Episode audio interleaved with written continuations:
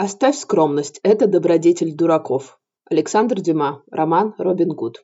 С вами сегодня финансовая амазонка Татьяна Эдельштайн, и мы поговорим о Робин Гуде. Да-да, том самом Робин Гуде, но не принце воров, а трейдинговой платформе Робин Гуд. Для нетерпеливых расскажу фабулу сразу. Группа хулиганов с Reddit, это такая платформа обмена информацией типа Твиттера, смогли очень сильно в конце января, в начале февраля этого года, 2021 года, взволновать американский фондовый рынок из-за спекуляций с акциями одной компании.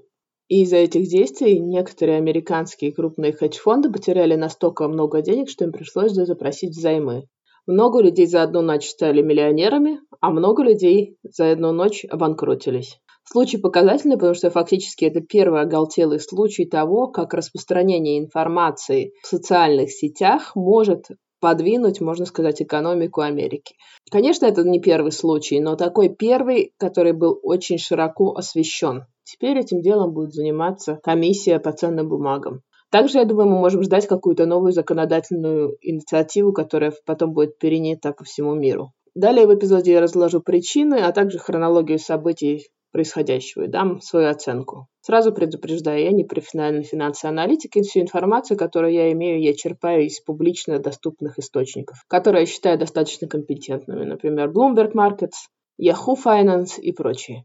Это не запланированный выпуск, и он выходит, потому что мои друзья спрашивают меня, а почему ты не говоришь о Робин Гуде? Что там произошло? Расскажи, что там случилось с этим GameStop.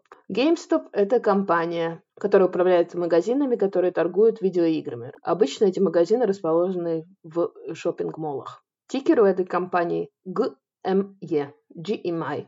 В одном из последующих выпусков я буду рассказывать очень много о финансовых инструментах, и потому объясню сейчас, что такое тикер. Тикер – это маленькая аббревиатура, которая вам поможет найти любой финансовый инструмент, любую акцию или фонд сравнительно быстро, набрав это просто в Google. То есть вам не надо набирать GameStop, вы можете набрать GMI. И он незамедлительно выкинет вам всю информацию по фондовому рынку и показателям этой компании. Для того, чтобы рассказать вам о сути и причинах этой саги, мне необходимо вам объяснить что такой термин, как шортить. Что такое шортить на фондовом рынке? Возможно, если вы смотрели фильм Big Short, игра на понижение, вы уже знаете, что это такое, что это за тип поведения на рынке. Кстати, кто не смотрел, очень советую этот фильм к просмотру, потому что там объясняется очень много понятий, а также этот фильм был снят по реальным событиям. Майкл Бьюри, например, это один из персонажей этого фильма. Это реально существующий человек, который до сих пор работает на фондовом рынке. То есть это все построено на реальных событиях, с реальными персонажами. Итак, что значит шортить или играть на понижение? Для того, чтобы объяснить этот тип поведения на фондовом рынке, я использую немного девочкинский пример. Смотрите, Допустим, у вас есть подруга, которая коллекционирует духи. У нее много-много разных духов, в том числе редких, снятых уже с производства и прочих. А вам, в свою очередь, захотелось немного подзаработать. Вы замечаете, что на eBay сейчас вырос спрос на разные духи. Но сами вы духи не коллекционируете, у вас нет своей коллекции духов. Вы идете к этой подруге и просите у нее одолжить вам на некоторое время флакон духов с обещанием его вернуть, допустим, через полгода.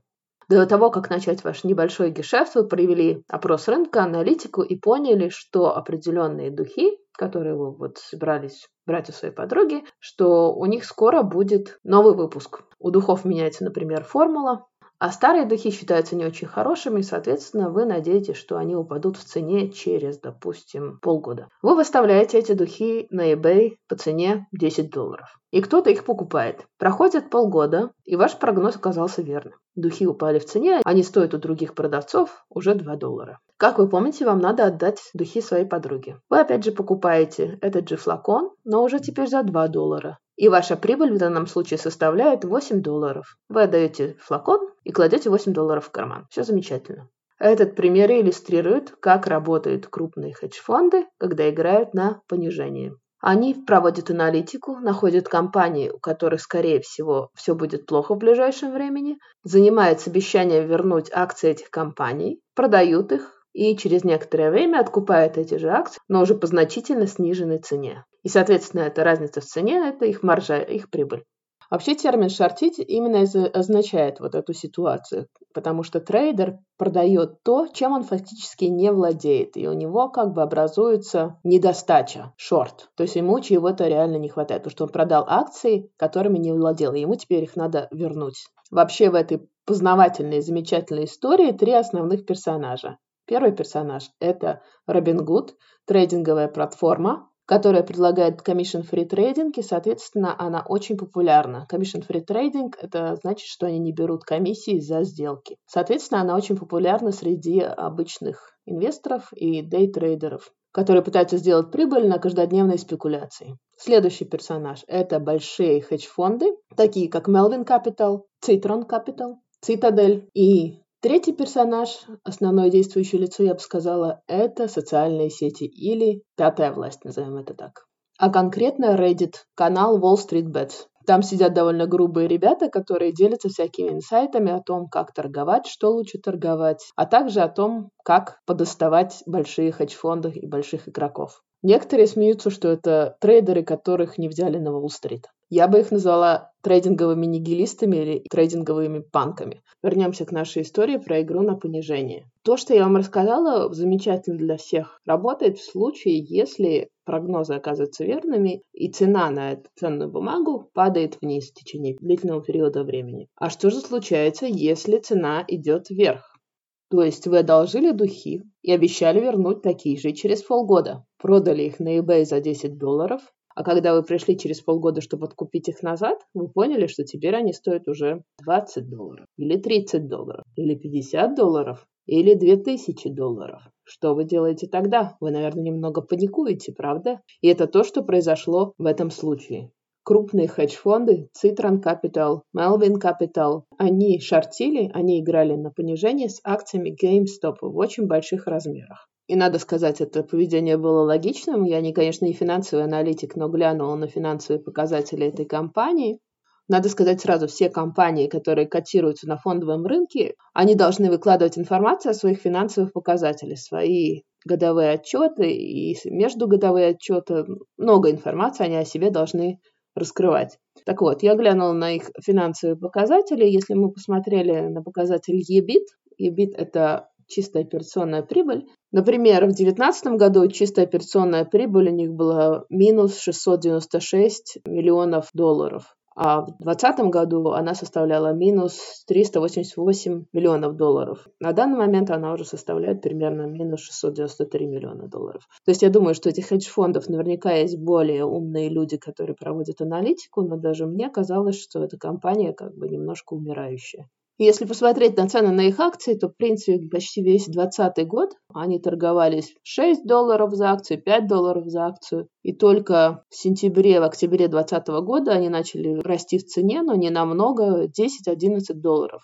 Эта компания показывала стабильное ухудшение своих показателей. Итак, GameStop отрепортовал операционные убытки в размере 63 миллионов в третьем квартале 2020 года. Также они отрапортовали, что в третьем квартале 2020 года их продажи упали на 30%. Рынок на это среагировал. Это все отразилось в цене на акции. 9 декабря 2020 года акции упали примерно на 20%. Они торговали за 13,66 долларов за одну акцию.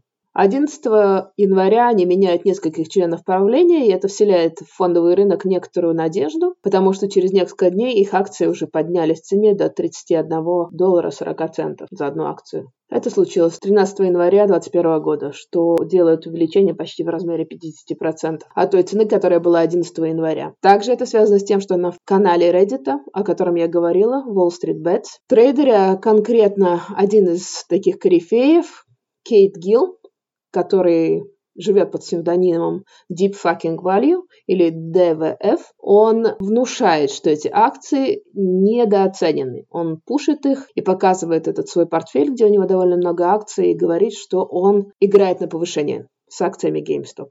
К слову, этот Кейт Гилл, он довольно давно уже пушил эти акции, но также это связано с тем, что тот же Майкл Бьюри, о котором я говорила раньше, это гуру финансового рынка, Он считается гуру финансового рынка, потому что в кризис 2007-2008 года основанный и управляемый им фонд Sign Capital был фактически единственный, кто сумел предугадать все, что происходит, и вышел из этого кризиса с очень большой прибылью. В то время как Lehman Brothers и другие крупные игроки на рынке умирали, Майкл Бьюри был фактически единственным, кто смог все это предугадать и заработать на этом. Потому и многие ему смотрят в рот. Так вот, в 2019 году Майкл Бьюри также заявлял, что эти акции GameStop недооценены и что он будет играть на повышение.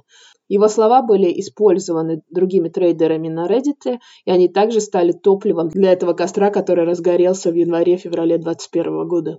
Итак, пожар продолжает раздуваться, и 19 января 2021 года акции стоят уже 41 доллар 55 цент за штуку. Citron Research, аффилированная компания Citron Capital, которую я упоминал раньше, называет тех, кто покупает эти акции, suckers, ну, идиотами фактически, и говорит о том, что эти акции скоро упадут до 20 долларов за штуку. Тем не менее, 21 января акции стоят уже 43 доллара 0,3 цента. 25 января акции стоят уже 96 долларов 73 цента за штуку. А 26 числа Илон Маск, у которого примерно 44 миллиона подписчиков в Твиттере, пишет GameStong а также присоединяет к своему твиту линк на Wall Street Bets. То есть он как бы высказывает свою поддержку этой компании. Этот твит получает 26 тысяч лайков, и 27 января акции GameStop стоят 354 доллара 83 цента за одну штуку. Вы понимаете, какой это рост?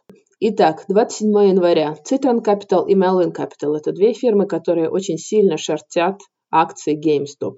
У них очень большая экспозиция на GameStop. Начинают закрывать свои позиции. Некоторые источники, которые связаны с Melvin Capital, они говорят о том, что Melvin Capital, хедж-фонд, потерял почти 53% их всех инвестиций в январе. 28 января начинается самое интересное.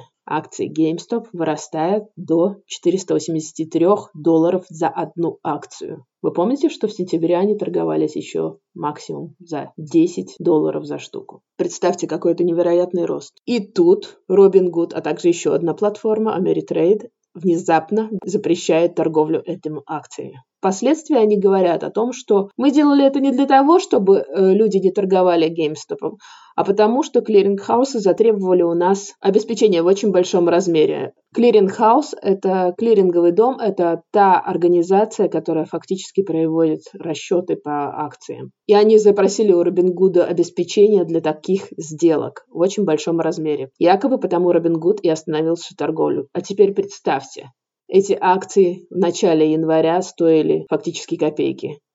На этот день, на 28 января, они стоят почти 500 долларов. Это невероятный рост, процентуально совершенно. Люди набрали этих акций, они пытаются их продать. Они пытаются их купить. У всех паника. Представьте, сколько людей стали миллионерами за одну ночь, за пару ночей.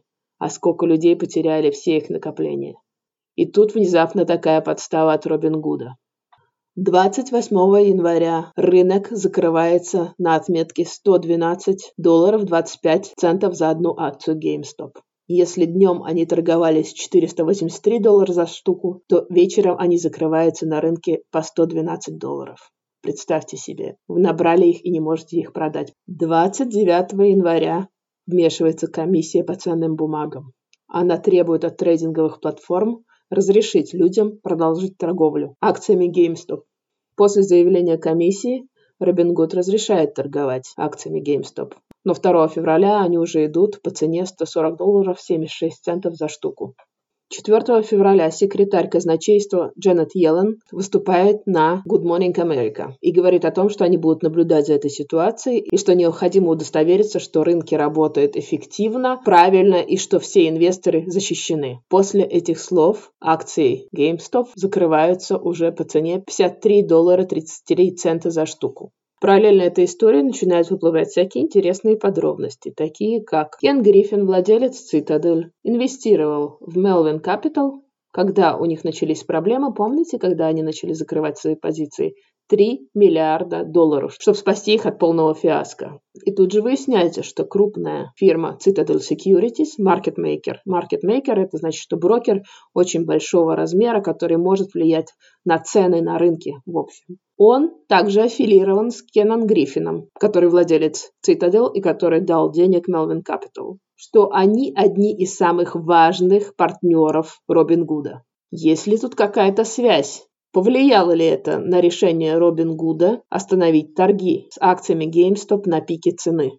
Учитывая, что Melvin Capital шортил акции GameStop в больших размерах. Помните, с чего я начала этот вообще рассказ о том, что такое шортить? Теперь представьте, что тот флакон духов, который вы продали за 10 евро и надеялись откупить за 2 евро, теперь стоит даже не 2000 евро, а 50 тысяч евро. А допустим, что вы взяли у подруги 100 флаконов. Вот это то, что случилось с Melvin Capital. Конечно, председатель правления Робингуда Влад Тенев говорит о том, что нет никакой зависимости между тем фактом, который я только что вам сказала, с тем, что они прекратили торги в определенный момент. Он связывает это исключительно с тем, что клиринг-хаус затребовал большое обеспечение, которое они на тот момент не могли обеспечить. Потому они остановили торги. Как я уже говорила, решать не нам, а это будет расследовать комиссия по ценным бумагам. Но только мне кажется, что Робин Гуд, он отбирал деньги у богатых и давал их бедным, а тут немного ситуация повернулась наоборот. Все это время, пока акции GameStop росли, на Wall Street Bets проходила красная линия о том, что давайте нагнем все крупные хедж-фонды, мы можем, займем Уолл-стрит, Потому я их назвала трейдерами-нигилистами, потому что для нормального трейдера очень важна логика его решений. И, как правило, трейдеры не должны руководствоваться идеями типа «займем Уолл-стрит, нагнем хедж-фонды». То есть это не совсем правильно логика для трейдера, скажем так. Опять же вопрос, кто здесь наварился? И не была ли эта вся история pump-and-dump схемой? Кстати, о схемах pump and dump или накачка и сброс я вам расскажу в отдельном эпизоде, где я буду рассказывать о мошенничестве на фондовом рынке. Там будет очень интересно, так что оставайтесь со мной, слушайте, узнаете много про мошенников. После всех этих событий с начала февраля и фактически до 24 февраля акции GameStop телепались в районе 40 долларов за штуку. До 24 февраля, когда финансовый директор GameStop Джим Белл объявил о своем уходе из компании. Возможно, это как-то послужило и повлияло на рынок и на цену этих акций. Но также не забудьте, что это продолжает продогреваться вся история именно Reddit и также социальными сетями. Частные инвесторы, частные трейдеры, они очень злы на всю эту ситуацию. Они пытаются наказать большие хедж-фонды, потому что рынок показал, что он несправедлив для всех. Возможно, потому что было показано всеми этими событиями, тем, что произошло с Робин Гудом, что вроде все равны, но кто-то сильно равнее, и решения кого-то могут очень сильно повлиять на рынок. 25 февраля рынок закрылся, когда акции торговались до 170 долларов 48 центов за одну штуку. На данный момент я смотрю данные 5 марта 2021 года. Акции GameStop стоят 137 долларов за штуку. Чем окончится эта сага, непонятно. Но понятно, что, как я говорила, во-первых, уже началось рассмотрение всей этой ситуации комиссии по ценным бумагам. Во-вторых, я думаю, в ближайшем времени мы уже можем ожидать какое-то новое законодательство, которое будет регулировать подобные ситуации, чтобы они не повторялись. Мораль всей этой басни такова. Давид может сильно навредить Голиафу, но сможет ли он ее победить? Все-таки Голиаф – это Голиаф, и мы не можем списывать его ресурсы и возможности со счетов. Да, эти хулиганы с Reddit однозначно нанесли довольно большой урон крупным хедж-фондам. Но сколько из них потеряли все свои накопления в этой игре? Это тоже вопрос. Мораль, которую я вынесла из этой саги, она такова.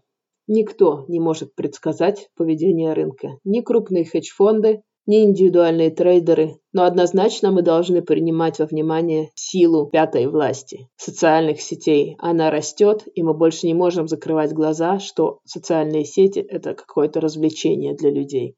Это реальная сила. С вами была финансовая амазонка Татьяна Эдельштейн. Подписывайтесь на мой канал, слушайте меня в Apple Podcast «Финансовая амазонка», Google Podcast, Spotify. Вы можете везде меня найти под именем «Финансовая амазонка». Я напоминаю, что этот подкаст записывается исключительно в информационных и образовательных целей.